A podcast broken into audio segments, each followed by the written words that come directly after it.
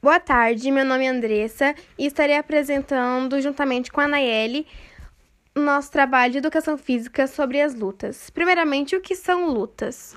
Luta é um esporte em que dois atletas tentam derrubar um ao outro. Os lutadores precisam ter habilidades, força, rapidez e um bom condicionamento físico. A luta é um dos esportes mais antigos do mundo e já era praticada pelos antigos egípcios, na Grécia Antiga.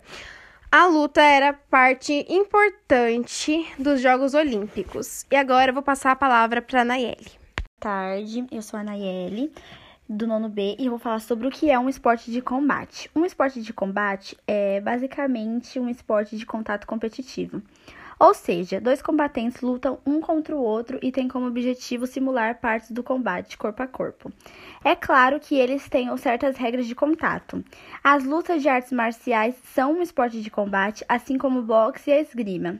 Cada modalidade de combate possui suas próprias regras e seus próprios golpes. Eu trouxe um exemplo de esporte de combate. O esporte de combate que eu escolhi é o boxe. O boxe tem como objetivo pontuar ou nocautear o oponente.